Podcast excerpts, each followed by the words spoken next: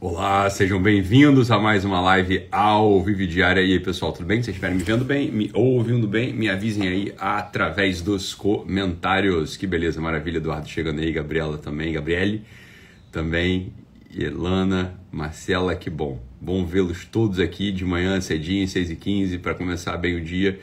Vamos hoje falar um pouquinho, meditar um pouco sobre o assunto do medo da morte. Tá bom? Antes disso, só queria falar uma coisa, porque chega todo, chega muita gente aqui todo dia é, e algumas pessoas não sabem que a gente oferece, que eu ofereço um programa chamado Guerrilha Way, que é um programa de desenvolvimento pessoal, no qual você recebe um PDF por semana com exercícios, atividades, tarefas para executar ali ao longo da semana. Uma coisa bem leve, mas ao mesmo tempo profunda e muito bonita, porque a nossa equipe de designers é incrível, tá? Então você assina o Guerrilla Way por só R$ 29,00 por mês e tem acesso a todo esse material. Os temas abordados no Guerrilla Way são temas em geral da live da semana, tá? Então não deixem para depois, vão lá e assinem logo o Guerrilla Way para a gente já começar 2021 com o pé direito. 2020 já está acabando, 2021 está aí na entrada, vamos fazer alguma coisa relevante aí pela nossa vida, beleza? O que acontece sobre o medo da morte é uma dessas, desses assuntos muito curiosos, muito é, tocantes, porque a gente vê muita gente mesmo, né? Muita gente com medo da morte. E por mais que a gente não consiga muitas vezes é, admitir que a gente tem medo da morte, ou que algumas pessoas têm medo da morte, a gente vê isso por algumas, por algumas condutas, né? Por algumas condutas. Então, por exemplo, não quero voltar aí às coisas de sempre, mas as coisas que a gente está vendo, né? A gente sabe disso, a gente vê esse assunto, né? Mas olha o que, aconteceu, essa reação brutal aí das pessoas em, em função do, da pandemia, né? Da, das diretrizes burocráticas que os governantes emitiram a partir dessa ameaça viral o que a gente vê é uma reação brutal, né? uma reação brutal, uma reação interior brutal, que no final das contas revela muitas coisas. Ontem a gente foi almoçar no restaurante, com em família, né? Era aniversário da minha cunhada, e a gente foi, foi almoçar no restaurante, num bairro né? bastante bom aqui do Rio de Janeiro. E, claro, evidente, né? Saímos todos de restaurante, um monte de criança, etc. A gente não botou a máscara e saímos. E algumas pessoas ali realmente escandalizadas. A gente ouviu, eu não ouvi meu cunhado depois que falou, né? Ouvi algumas pessoas dizendo: olha que absurdo, eles estão sem máscara, eles estão sem máscara. É, dá para entender, tudo bem, pode ser um absurdo, pode ser que sim, pode ser que não. O, o estudo recente que saiu no dia 21 de agosto agora acerca da personalidade, assunto, um, um, artigo absolutamente risível, né? Assim, dá vontade de rir, mas compreendo o assunto, né? Um, assunto, um artigo acerca da personalidade das pessoas que usam e que não usam máscara. Não sei se vocês viram isso, foi publicado um artigo científico, dia 21 de agosto agora, e notificado aí pelas agências de notícia, dizendo que as pessoas que não usam máscara são pessoas que têm tais e quais traços de personalidade é, comparáveis aos dos psicopatas, né? Ao passo que os outros que usam máscara, não. Esses sim são pessoas que têm muita empatia, muito cuidado com o outro, são pessoas de fato extremamente excelentes. E né, isso tudo né, manifesta para gente ali um princípio, né, que é uma fragilidade, uma fragilidade brutal, que é o medo dessa existência acabar. Né? É um medo dessa existência acabar, é um medo de, de que a gente perca aquilo que a gente mais leva em consideração, que a gente mais tem em alta conta, e a gente vê já uma mudança de valores brutal quando, por exemplo, a gente fica grávido aqui, né? aparece um bebê que vai na barriga da Summer e um dos primeiros desejos que as pessoas fazem, e não fazem por mal, fazem por bem, é quase que como que aquelas expressões que a gente nem pensa para falar, né? Por exemplo, ah, vai com Deus. Tem ateu que fala, vai com Deus. Não, tá, não tem Deus na jogada, né? Não tá pensando em Deus absolutamente. É um jeito de falar, né? É, Ai meu Deus, né? É um jeito de falar, a pessoa não é que ela tenha fé, não é nada. E tem uma dessas expressões que é o seguinte: aparece um bebezinho na barriga de uma, de uma mulher, né? A mulher tá grávida, e no final de uma conversa com a tua tia, com a tua prima, ela fala assim: o importante é, o importante é ter saúde, né? Essa é uma coisa que sempre me escandalizou. Falei assim, como isso é importante é ter saúde? Porque por acaso agora, se o meu filho viesse sem saúde, se o meu filho viesse com, é, com alguma anomalia, com alguma síndrome, com alguma doença, o que, que, eu faria? Eu desprezaria ou mataria meu filho no ventre da, da, da, da, minha esposa? Muita gente faz isso, né? Miseravelmente, essa eugenia intraútero ela é realizada. Algumas pessoas realizam, vocês sabem disso, né? Algumas pessoas realizam exames né, é, genéticos já com, no, no, líquido amniótico para ver se a criança tem alguma síndrome genética. E se tiver uma síndrome genética, bem, pratica um aborto ali, muitas vezes nem é, um aborto que não é legal, muitas vezes vai lá e fazem um aborto simplesmente por quê? Porque, não, porque o importante é ter saúde, né? O importante é ter saúde. Fala, olha, como assim o importante é ter saúde? O que, que isso está denunciando? Está denunciando um achatamento moral, está denunciando, tá denunciando um achatamento metafísico, está anunciando, obviamente, um achatamento biográfico, assim, como o importante é ter saúde. Então, pronto, a gente já entende. Claro, se o importante é ter saúde, se é isso que as pessoas, de fato, né, é, né, recomendam e, e, e, saúdam as outras que estão grávidas, né, com essa primeira expressão importante é ter saúde, olha, é claro que você, a gente vai ter uma geração uma geração absolutamente amedrontada diante da noção da morte. A noção da morte, como medo, ela aparece para essas pessoas, claro, que põem toda a sua confiança na saúde e nessa vida biológica. Agora, para que a pessoa deixe de ter medo da morte, aqui vai a nossa meditação do dia, é necessário, obviamente, com uma certa violência interior, fazer uma ruptura entre as coisas desse tempo e as coisas do outro tempo, entre o comércio vil que que se faz nesse tempo e a vida, uma vida do outro tempo, uma vida que a gente pode chamar de vida transcendente, é necessário de fa é necessário de fato a gente ter um zelo, um zelo que nos consuma, um zelo que nos consuma por essa vida transcendente, dito de outro modo, é necessário que para que a gente deixe de ter medo da morte, é necessário que a gente aprenda a ressuscitar a nossa vida. Qual vida? Né? Qual vida? Olha, existe uma vida que está muito. Tá, tá, todo instante a gente tenta ressuscitar, que é a nossa vida biológica. E é essa aqui é a recomendação daquelas tias para as mulheres grávidas. Né? O importante é ter saúde. O importante é ter saúde. Então, essa é a preocupação central, a preocupação mestra daquelas pessoas que põem a máscara para sair de casa e acham que estão salvando o mundo. Fala, ah, tudo bem, você está aí com os olhos postos e, sobretudo, postos nessa vida biológica. Então, toda a tua intenção de ressuscitar a tua intenção de ressurreição está numa, tá numa intenção que vai ser frustrada necessariamente. Por quê? Porque a vida biológica, por definição, por definição, a vida biológica, ela alcança um ápice e depois declina. É sempre assim. E esse ápice ele pode já ter passado para a gente. A gente não sabe se o ápice da nossa vida biológica foi aos 30, foi aos 40, né? Será aos 25. Falou, olha os ápices da vida biológica eles são muito variáveis, como diz o poeta, varia, né? Então, varia, varia, varia, varia de cada um para cada qual. Então, né? Olha, você vai apostar de fato, você vai apostar a tua vida na ressurreição biológica, é evidente, né? Qualquer pessoa sã, qualquer pessoa com o mínimo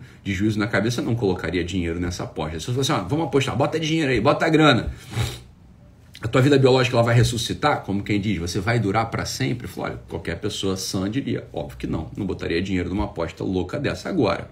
Agora, se a gente começa, a, se a gente começa aqui a, a, amarrar um chicote na nossa mão e espalhar, né, e, e bater nessa, né, nesses tabuleiros que são postos na nossa frente, querendo vender quinquilharias para gente, né, vender quinquilharias a todo instante, falou, olha, essas coisas que não são ofertadas desse mundo, se a gente espalha, se a gente né, vira, a gente vira é, esse jogo e começa a olhar com profundidade para as realidades desse mundo, a gente começa a encontrar outras vidas que podem ser ressuscitadas. Outras vidas podem ser ressuscitadas e talvez seja isso aqui que esteja faltando. Olha, existe uma vida, existe uma vida de amor ao próximo que talvez esteja muito encolhida dentro da gente. Existe uma vida, existe uma vida de amor ao próximo. O que é o um amor ao próximo?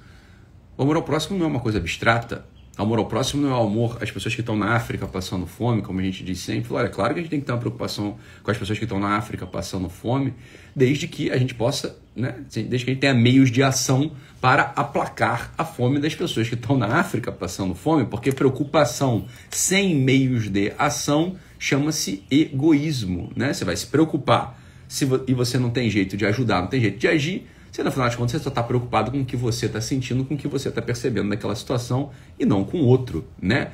olha, eu estou muito preocupado com as crianças da África. Mas você também não faz uma doação, você também nunca foi fazer uma viagem missionária, você nunca foi, você nunca pisou, você nunca saiu aí de Barueri. Falou, olha, pronto, então para que, que você, como é que você tem preocupação? Você não tem preocupação? Você tem um gosto, né? Você tem um gostinho em se sentir uma pessoa muito especial porque você se preocupa com as crianças da África. Fala, olha, enfia naquele lugar, enfia na sacola a tua preocupação, porque você é um tremendo egoísta. Saiba disso, né? Saiba disso. Agora, existe existe aquele orfanato ao lado da sua casa Existe aquela comunidade que cuida de mendigo, que leva sopão, leva macarrão com salsicha à noite para eles comerem, não passar fome. Fala, bem, temos ali uma, temos ali uma, uma possibilidade de, de, de, ressuscitar essa vida né, de amor ao próximo. E olha, vamos dizer, de modo muito mais concreto, muito mais simples, que provavelmente é o meu e o teu, que é o nosso aqui, né, que é onde a gente pode de fato operar essa ressurreição da vida prática de amor ao próximo. É, em primeiro lugar, em primeiro lugar, de amor ao próximo, e queria que você me escutasse agora aqui com todo com toda a tranquilidade do mundo.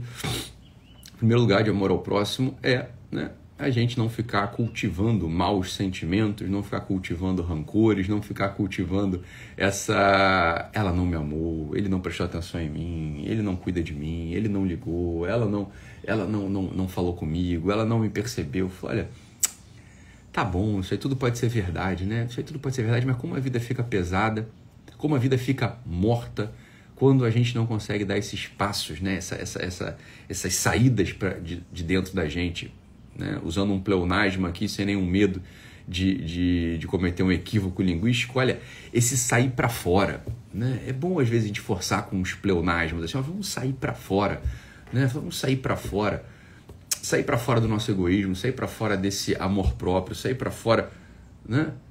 Olha, como é como é a nossa vida. Não é verdade isso? A gente escuta isso todo dia, atendo isso sempre, atendo ah, com muita frequência, vejo essa queixa no consultório, percebo em mim também esses movimentos. Às vezes alguma pessoa que não percebeu, não elogiou, não, não, não né, sei lá, não, não, agiu como você achou que a pessoa deveria ter agido, e você já fica de cara amarrado, você já fica mal, você já fica ali, é, sei lá, né, você fica para baixo, fica com rancor no final das contas. Fala, olha, mau sinal, mau sinal. Sinal de que tem uma parte tua que está morta fora. Eu vou te dizer, você é um forte candidato a ter medo da morte, porque você não conseguiu ressuscitar essa vida do amor ao próximo ainda. Claro, existe uma outra vida, e aqui com essa segunda a gente já encerra a nossa live de hoje. Flávio, existe uma segunda vida que seria muito bom a gente aprender a ressuscitar, que é a nossa vida interior. É claro que uma pessoa que não tem vida interior, uma pessoa que não conseguiu ainda derrubar essas barraquinhas que ficam vendendo quinquilharias e ficam oferecendo pra gente quinquilharias o tempo todo, né? Quais são as quinquilharias? Olha, são as coisinhas do mundo que a gente precisa para viver, é claro que a gente precisa para viver, é claro que a gente precisa para viver, né, de uma roupa, de um iPhone, de, sei lá, um carro, de, de, de tênis, de, né, cara, óbvio que a gente precisa dessas coisas para viver, que ninguém está dizendo que a gente não precisa dessas coisas para viver. Agora, Agora, esse não pode ser o comércio da nossa alma, né? A gente não pode ter, esses não podem ser os elementos que a gente tem para trocar. Então, se a gente só tem isso dentro da gente, realmente a gente é muito pobre. É claro que a gente vai estar tá morto, a gente está falido e morto. Então, óbvio que se a gente não aprende a ressuscitar a vida interior, e o que, que é a vida interior? Então, a vida interior é uma vida de oração, a vida interior é uma vida de cultivo intelectual, a vida interior, ela também, claro, ela abarca todo esse domínio da preocupação com o próximo. Se a gente não consegue né? Se a gente não consegue é, ressuscitar essa vida interior, saiba, a gente está morto. A gente vai ter medo da morte. O medo da morte ele vai aparecer como uma necessidade. É evidente que a gente vai ter medo da morte. Então, para a gente começar essa nossa semana, né? Para a gente começar essa nossa semana aqui, olha, vamos botar, vamos botar na prática aí. Vamos, a gente vai botar na prática. A gente já vai, vai é botar como meta, né? A gente vai botar como meta aí não, não ter medo da morte às custas de ressuscitar a nossa vida interior e a vida do amor ao próximo. Uma pessoa que não faz a operação de ressurreição diária porque não não porque não aceita mais, né? A gente não pode aceitar mais esse comércio de quinquilharias na frente do nosso templo. Olha, isso aqui não está certo, isso não está bom, né? A gente está tá comerciando quinquilharia. Onde é que está o meu coração? Onde é que está posto? Onde é que está tá, tá, tá, posto, tá posto o meu olhar? Onde é que está posto, né? Onde é que está posta a minha vida? Olha, se a minha vida está posta só nessas quinquilharias que são importantes, mas olha, que são deixam de ser não deixam de ser quinquilharias, olha, mau sinal, mau sinal. Então, amor ao próximo e é claro, o primeiro próximo são nossos filhos, é nossa esposa, é nosso marido, são nossos colegas de trabalho. E falar, aqui tem um monte de coisa para a gente trabalhar. E talvez a primeira coisa que a gente precise trabalhar no amor a eles é não ficar cultivando esses maus sentimentos gratuitos, porque a gente se põe no centro de tudo, porque a gente acha que todo mundo deve tudo pra gente o tempo todo, né? Quer dizer, devem atenção, devem carinho, devem tudo. É, eles têm a vida deles também, eles têm os interesses deles, eles têm ali as preocupações que são nobres muitas vezes mais nobres do que as nossas. Pronto, então não guardar maus sentimentos no peito em relação àquelas pessoas com as quais a gente convive e depois a vida interior. Olha, Talvez hoje seja o dia da virada, né? A gente está aqui no mês de novembro, é um mês importante para a gente meditar sobre a morte mesmo, né? A gente sabe que dia primeiro foi dia de Todos os Santos, dia 2 agora foi dia de finados, no, no qual a gente é convidado a ir aos cemitérios, né? É, fazer uma oração, é, lembrar, é, meditar no, no fundo, no fundo, no fundo, no fundo, meditar sobre a nossa própria morte, né? Falei, ah, aquele vai ser o nosso destino. Então, olha, nesse mês de novembro seria bom a gente ir a um cemitério, né? Não, não é uma coisa mórbida. Falei, Ítalo, porra, começou mal a segunda-feira, ele tá falando pra esse cemitério. Falei, olha, talvez esteja te faltando ir a um cemitério. Quanto tempo você não vai a um cemitério, né? Você vai lá e dá uma olhada, fala, olha, é pra cá que eu vou. Né?